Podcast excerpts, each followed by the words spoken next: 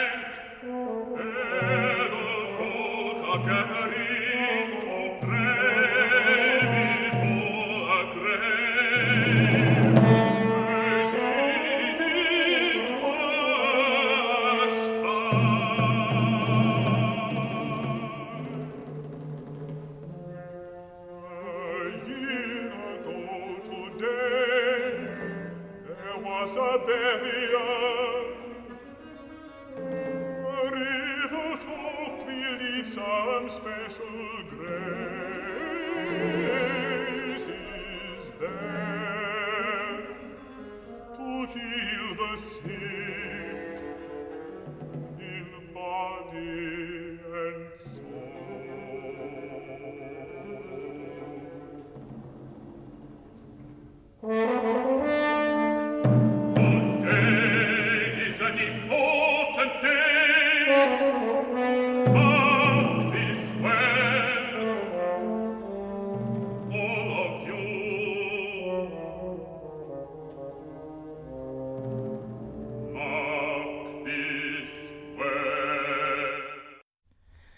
El fragmento I Am the Ferryman de Curlew River que hemos escuchado, por cierto, la voz de John Shirley Quirk, un eh, barítono que era muy, muy habitual en las óperas de Benjamin Britten.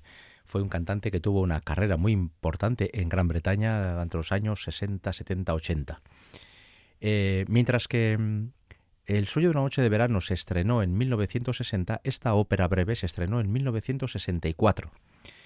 Eh, la producción de Britten ya se, eh, se, hace más pausada, ya no se compone tan rápidamente, y no será hasta 1970 cuando se, cuando se, mm, cuando Britten acabará y estrenará una ópera que, si bien hoy quizás no es de las más conocidas de su, de su literatura, sí es desde luego una obra realmente interesante. Tiene varias peculiaridades. La primera, el título de la ópera es Owen Wingrave, es el, es el personaje principal, el, el, apellido, el nombre y el apellido del personaje principal, Owen Wingrave. Es una ópera, la primera ópera de un gran compositor que se diseñó para la televisión, no tanto para el teatro como para ser retransmitida por televisión, con lo cual eh, Britten tuvo que cambiar algunas cuestiones habituales en la ópera. Por ejemplo, a través de la televisión uno puede disponer de distintas cámaras en un escenario y con una cámara puedes obtener primeros planos o puedes provocar movimientos de personajes muy distintos a los que se pueden hacer en un teatro convencional. Entonces, Esta ópera hoy se, hace tanto en un teatro convencional como se puede hacer eh, para la televisión, como fue creada. Eh, posibilita las dos cuestiones. Segunda peculiaridad que tiene esta ópera. Es bastante difícil encontrar una ópera en el repertorio tradicional que trate el tema del pacifismo de una forma tan evidente como esta. Yo recuerdo que en el primer programa de Britten hablamos de que este hombre está marcado durante toda su vida creativa y durante toda su vida personal por el hecho de que era homosexual, de que era progresista y de que era pacifista. Todo ello le conllevó, supongo, que muchas alegrías, pero también sin sabores, porque la sociedad británica que le tocó vivir no era precisamente un ejemplo de, de aperturismo, depende en qué momentos. Bien, con el tema de la homosexualidad ya hemos hablado algo cuando, se, cuando hablamos de, de Billy Budd o de The Turn of the Screw. En el caso del progresismo, también en las críticas sociales que hace Benjamin Britten a esa sociedad británica anquilosada donde los fácticos se gobiernan a su antojo y donde eh, las personas por su titulación, por su poder político o por su poder económico y social hacen de su capa un sayo. Pero el tema del pacifismo y de la no violencia eh, no estaba tan tratado en el tema de Britten hasta esta ópera, que se estrena, ya lo he dicho antes, en 1970. Owen Wingrave es un joven que está estudiando en una academia militar, es hijo, nieto, bisnieto y tataranieto de militares. Por lo tanto, es un chaval de esos que ya desde que nace y con el apellido que tiene está condenado a ser militar. Pero él no quiere ser militar. Y al final eh, decide romper, salir del armario y decir a toda su familia que él no quiere ser militar, que de hecho eh, aborrece todo lo militar, lo castrense. Lo que va a ocurrir es que toda su familia, incluida su novia, eh, su tía, su abuelo, todos van a, a, abjurar de él y le van a echar, le van a desterrar de la familia. Eh, personas de buen corazón van a intentar hacerle ver que el precio a pagar es muy alto, pero el joven Owen está convencido de que su posición es la adecuada y se va a mantener firme en sus convencimientos pacifistas. Vamos a escuchar un fragmento del acto primero, en el momento, eh, en, el momento en el que él decide dar el paso y comunicar a su familia que su vida futura, su vida laboral, va a ocurrir, pero fuera del ejército. Quien canta es el barítono Benjamin Luxon.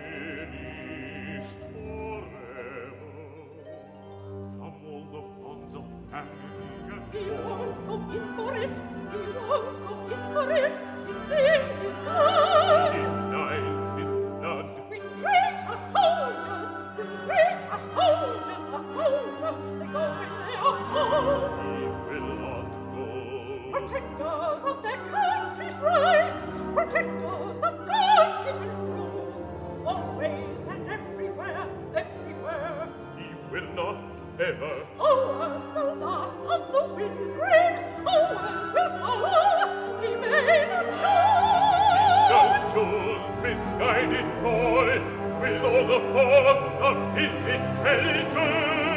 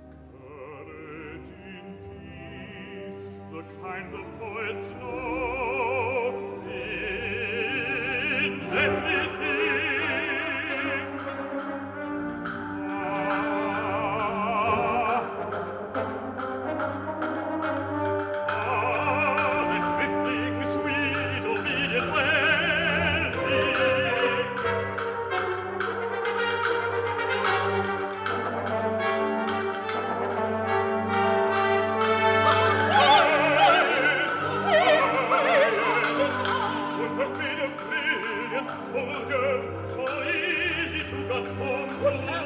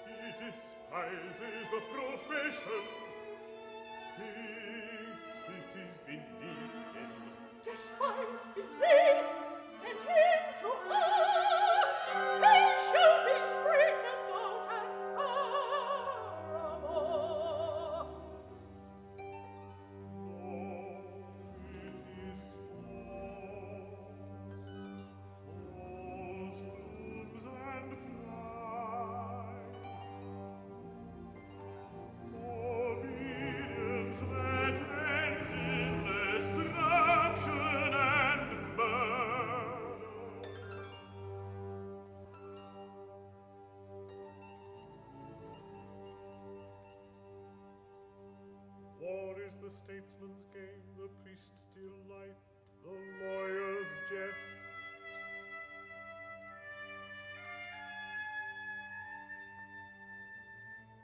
And to those royal murderers whose mean thrones are bought by treachery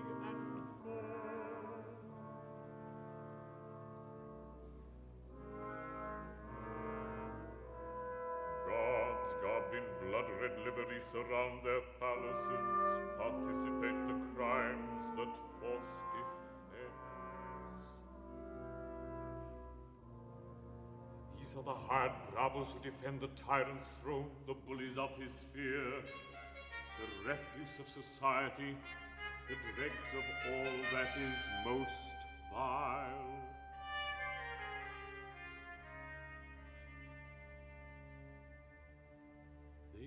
Cajole with gold and promises of fame the thoughtless youth, already crushed with servitude. He knows his wretchedness too late.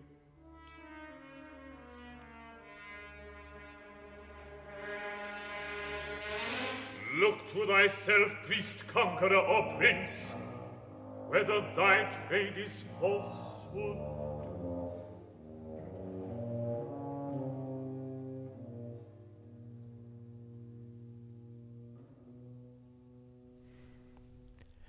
Hemos oído este fragmento del acto primero de Owen Wingrave y hemos podido escuchar a Benjamin Luxon en el papel protagonista y otros personajes que están tratando de encauzar la situación porque Owen acaba de comunicar a su familia que no va a ser soldado.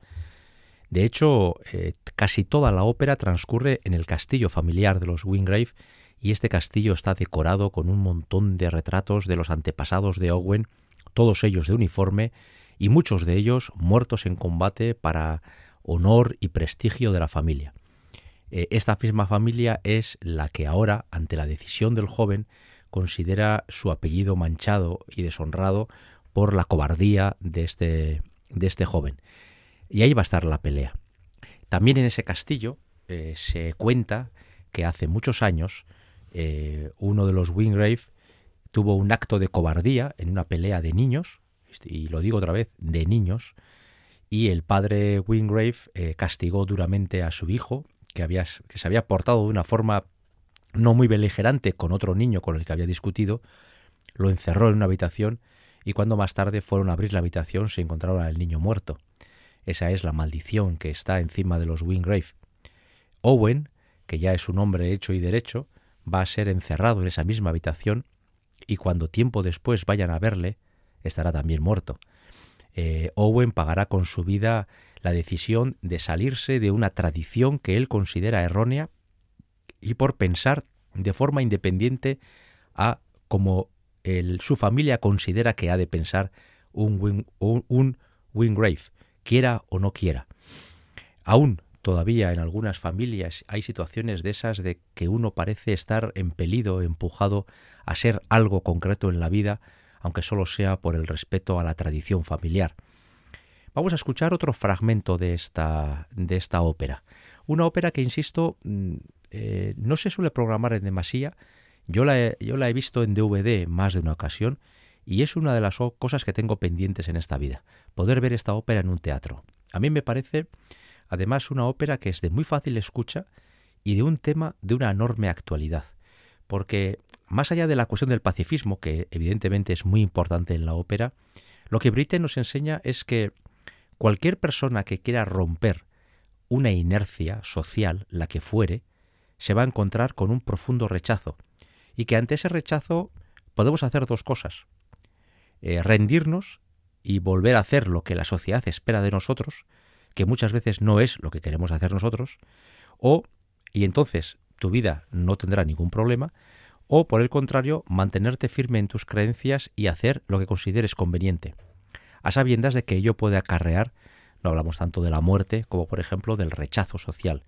Uno piensa que esto que se aplica a un pacifista se podría aplicar, por ejemplo, a una persona que es homosexual y que haga pública su homosexualidad y encuentre en su familia el rechazo social, o hoy en día, y aún mucho más antaño, cualquier mujer que tratara de hacer por ejemplo, un oficio de hombre y que esa mujer en aras de su igualdad y libertad tomara cualquier decisión o cualquier otra persona que vaya a romper una inercia social, esas inercias que parece que nos obligan a hacer siempre las cosas de la misma manera. Aún hoy, cuando queremos justificar algunas cuestiones que la verdad son difícilmente justificables, acabamos diciendo eso de es que siempre se ha hecho así.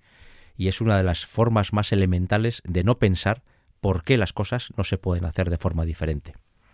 Este segundo fragmento de Owen Wingrave nos lleva al segundo acto, ese acto en el que durante la noche hay un montón de conversaciones entre los familiares intentando saber el último porqué de la decisión del joven, del joven Owen. Y la decisión tiene un porqué muy sencillo, es que él no quiere ser soldado, no hay más. Bien, pues en este fragmento que dirige el mismo Benjamin Britten, con este fragmento terminaremos el repaso a esta ópera y nos encaminaremos hacia la última. Vamos a escuchar primero los cinco próximos minutos, el segundo fragmento de esta ópera.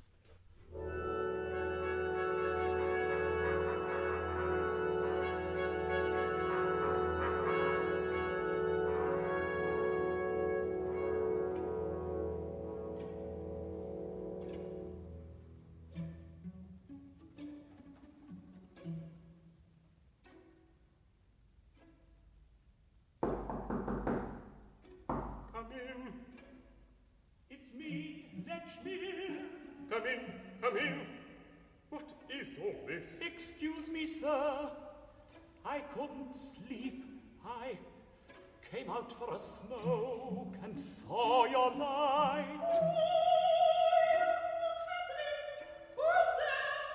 It's only Lechmere.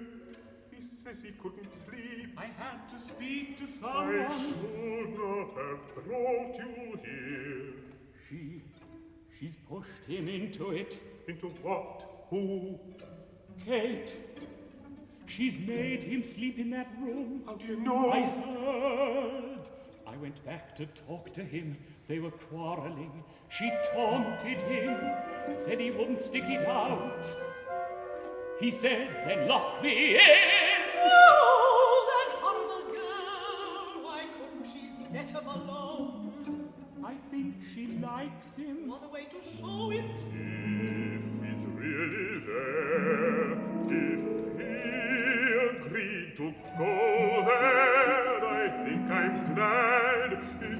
them so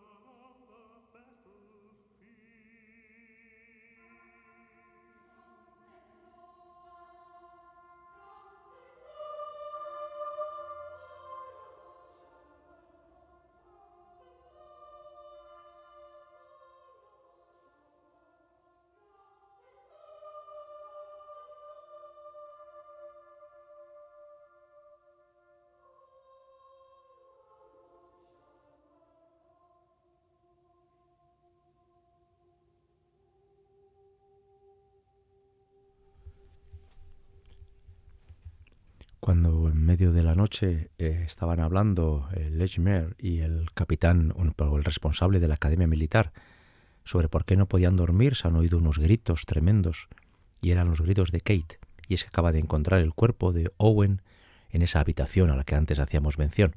Así, así termina, así se, se dirige ya muy al final Owen Wingrave, una ópera que de verdad merece la pena. Pero vamos con la última que compuso Benjamin Britten, una ópera cuyo título, dicho sin más, lo que nos trae enseguida a la cabeza es una película, Muerte en Venecia.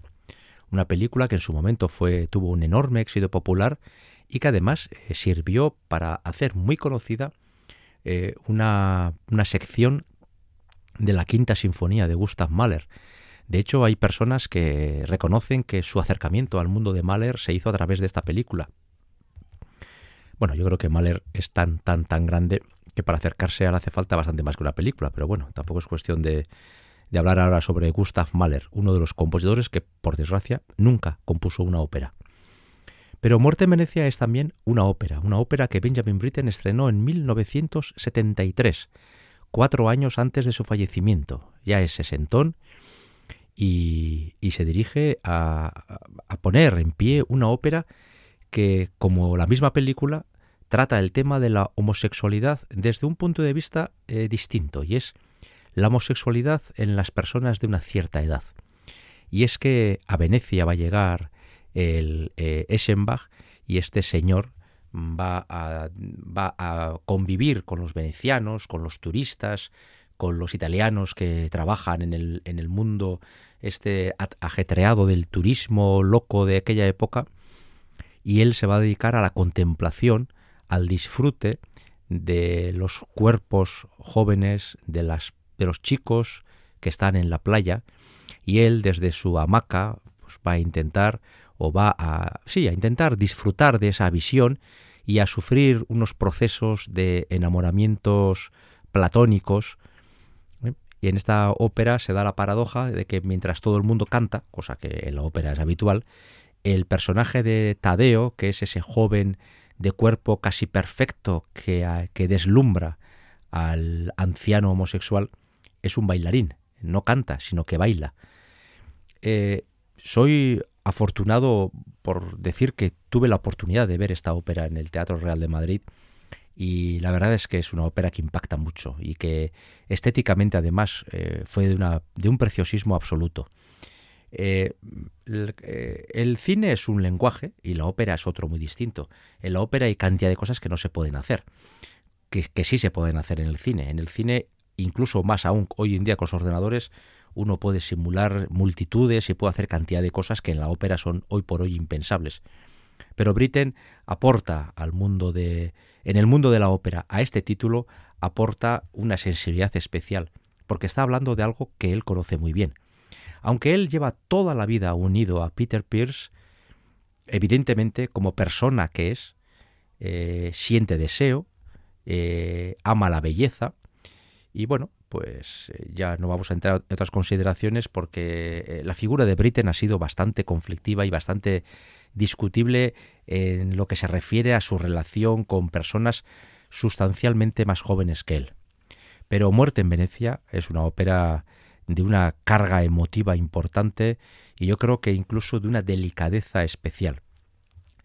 Pues bien, los dos últimos fragmentos del programa de hoy vamos a, dedicarlos a esta ópera. Y vamos a hacer además la elección de dos fragmentos bastante eh, significativos. Así terminaremos el tercero y último de los programas que hemos dedicado a Britten y así también concluiremos la propuesta operística 172 de Operaón aquí en Radio Vitoria. Elvira Gómez en el apartado técnico y un servidor Enrique Bert ante el micrófono somos quienes hacemos esta propuesta en torno a la obra del, compositor inglés eh, en el único deseo, por lo menos por mi parte, de que si el oyente no conoce a Britten, sepa de su existencia y del tipo de música que hace. Y si le conoce a Britten y está sujeto por algún tipo de prejuicio por aquello de que lo contemporáneo o lo moderno no puede ser tan bueno como lo clásico, bueno, pues aquí hay un servidor que defiende que Britten está a la altura de los más grandes operistas de la historia de este arte. Y lo digo así, sin ponerme ni rojo ni nada, porque me lo creo. Vamos a escuchar los dos últimos fragmentos, por lo tanto. El primero es el comienzo de la ópera. Justo cómo, cómo comienza eh, Muerte en Venecia. Cuando eh, el protagonista, este homosexual de, edad, que llega a Venecia para recibir la muerte en paz, llega a esa ciudad y se encuentra con todo ese bullicio, con, se encuentra con el bullicio y también se encuentra con lo inesperado, porque no sabe muy bien cómo va a poder convivir los próximos días o meses en esa ciudad italiana. Vamos a escuchar los primeros cuatro minutos de Muerte en Venecia de Britten.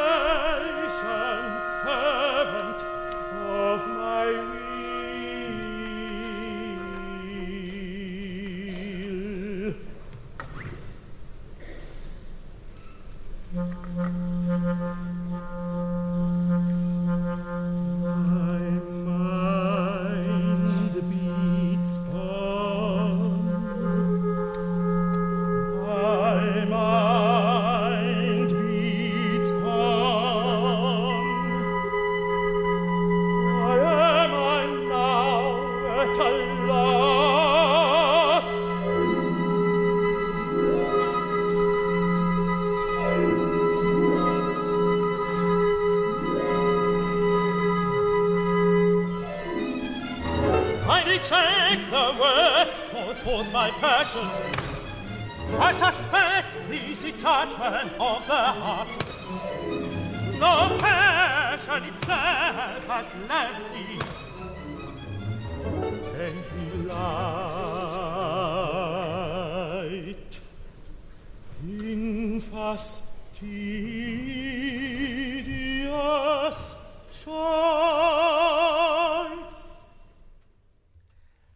Así comienza Muerte en Venecia, la última ópera que compuso Benjamin Britten y que se estrenó en 1973. Britten fallecería en el 77. Em, un servidor ya estaba en este mundo dando guerra, tanto en el 73, ya llevaba ya unos cuantos años, como en el 77, evidentemente. Y muchas veces he pensado que siento una especie como de lástima interior, porque, eh, bueno, Primero porque no me enteré de que Britten existía hasta muchos años después, pero por otro lado porque me da la sensación de que, mm, como pasa con tantas, eh, tantos y tantos compositores, eh, cuando fallece alguien muy importante del mundo de la música clásica, eh, la gran parte de los medios de comunicación ni se enteran, no le dan importancia. Luego se muere o le pasa algo, se rompe una uña a cualquier jugador de fútbol de cualquier equipo de pacotilla y abrimos el informativo con esas noticias, ¿no? Ese tipo de cosas en las que los que tenemos alguna afición eh, relacionada con el arte observamos por un lado cuántas veces se ignora lo que se lo que no se conoce en el sentido de que no se quiere conocer y por otro lado eh, cómo no se valora eh, la trascendencia y la trayectoria de algunas personas estoy pensando ahora por ejemplo en algún cantante de ópera también que ha fallecido hace poco donde prácticamente ningún periódico ni ninguna televisión le ha dedicado ni un solo segundo cuando han sido unas figuras eh, de una trascendencia impresionante y en el mundo de la lírica han tenido una grandísima importancia. Por eso, eh, en su momento, tuve la preocupación de buscar en hemerotecas de los años, de años 77 eh, recortes o alguna noticia relativa al fallecimiento de Benjamin Britten.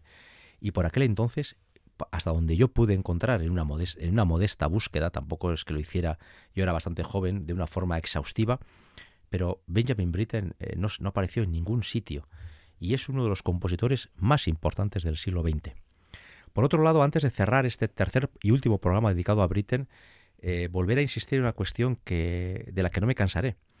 Eh, nadie va a negar, sería de una estulticia absoluta, la importancia de Verdi, de Wagner, de Puccini, de Mozart, de Rossini, de Bellini, de Donizetti. Es imposible. Eh, son pilares absolutos, fundamentales y referenciales de la historia de la ópera. Pero da la impresión de que después de Turandot no se ha hecho nada. Y hay personas que cuando les metes en esa lista a Benjamin Britten parecen extrañarse y, como si fueras una especie de, de esnovista o de, o de friki que quieres eh, simular o aparentar un conocimiento especial. Y yo creo que personajes como Leos Janacek, al que algún día le dedicaremos un par de programas, o este Benjamin Britten, o el mismo Sostakovich, o Hans Werner Henze, ¿por qué no? Son personajes que en el siglo XX han sido piedras angulares del tema de la ópera. Y yo creo que en programas de este tipo hay tiempo para escuchar la Dona Immobile varias veces o el Nessun Dorma, pero también cómo no, para tomar tierra en el mundo operístico de personajes que quizás hoy aún no gozan de la popularidad de otros, pero que yo creo que indiscutiblemente están llamados a ser referencias ineludibles al hablar de la historia de la ópera, y Benjamin Britten es uno de ellos. Por cierto, acabamos con Benjamin Britten y seguramente, eh, no lo tengo aún decidido, pero seguramente nuestro próximo compositor al que le dedicaremos varios programas, desde luego más de uno, porque compuso muchísimas óperas, será uno también británico como Britten o no, porque nació en Alemania, Georg Friedrich Händel. Es decir, nos iremos al mundo del barroco y repasaremos la obra, la obra operística de Händel, un señor que compuso más de medio centenar de óperas y de las que repasaremos las más significativas, caminando, yendo al barroco, a una estética completamente distinta. Pues bien, a través de Britten hemos repasado temas que quizás no son tan frecuentes en otras óperas, pero que aquí sí. La homosexualidad, el pacifismo, eh, cuestiones que para Britten eran el pan de todos los días. Y también he dicho en más de una ocasión que su pareja durante varias décadas lo fue el tenor Peter Pierce. De hecho, hay una eh, relación causa-efecto entre la composición de óperas de Britten y eh, el, el, cambio de la voz de Peter Pierce, de tal forma que cuando Peter Pierce era joven, Britten colocaba al tenor como un hombre joven que su marido pudiera cantarlo. Y cuando Peter Pierce ya es mayor, Britten compone para el tenor un personaje mayor, donde la voz ya no sea tan importante y lo sea más la capacidad de expresar sentimientos. De ahí que Muerte en Venecia lo estrenara Peter Pierce, y a mí me parece que es de puro sentido común que después de varios cortes musicales, después de tres programas, sea precisamente Peter Pierce, la pareja durante varias décadas de Benjamin Britten, quien cierre esta serie de programas y escuchemos el final de la última ópera de Britten en la voz de quien fue su marido, su compañero de viaje, durante treinta y pico años. Se dice, y creo que lo conté el primer día, se dice que cuando Britten agonizaba ya eh, delante o eh, en compañía de su compañero de toda la vida, le dijo eso de soy muy feliz de morir antes que tú porque sería incapaz de vivir sin ti. No sé hasta qué punto eso es cierto es no, o no, pero no me, no me negarán que no deja de ser una despedida hermosa, a la vez que dolorosa, después de haber compartido tantas y tantas experiencias personales, pero también artísticas y musicales con tu compañero de toda la vida. Compañero de toda la vida que también tuvo que sufrir en su momento de esa especie de represión invisible de una sociedad homófoba como la británica de los años 40 y 50. Que luego al final los dos por ser famosos podían vivir eh, su relación de pareja con naturalidad, sí, pero al mismo tiempo ellos sabían que si bien ellos eran libres, había muchísima gente en muchísimos sitios del mundo que no podían vivir como homosexuales con su amor o solos, sencillamente porque eso se considera una especie de deformación o de pecado o de alteración de la normalidad. Personajes como Britten o como Pierce normalizan lo que no habría que normalizar, pero que por desgracia hemos de seguir normalizando porque no nos queda otra. Así pues, terminamos con cinco minutos más de muerte en Venecia, los cinco últimos minutos de esta ópera, que son también los cinco últimos minutos de la obra de Benjamin Britten.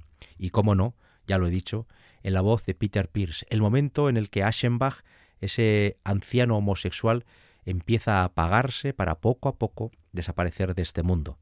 Ojalá haya conseguido siquiera picarles la curiosidad y se acerquen, si no lo conocían ya, al mundo operístico de este grandísimo compositor. En la confianza de haberlo hecho, siquiera esa era nuestra intención, hasta la semana que viene.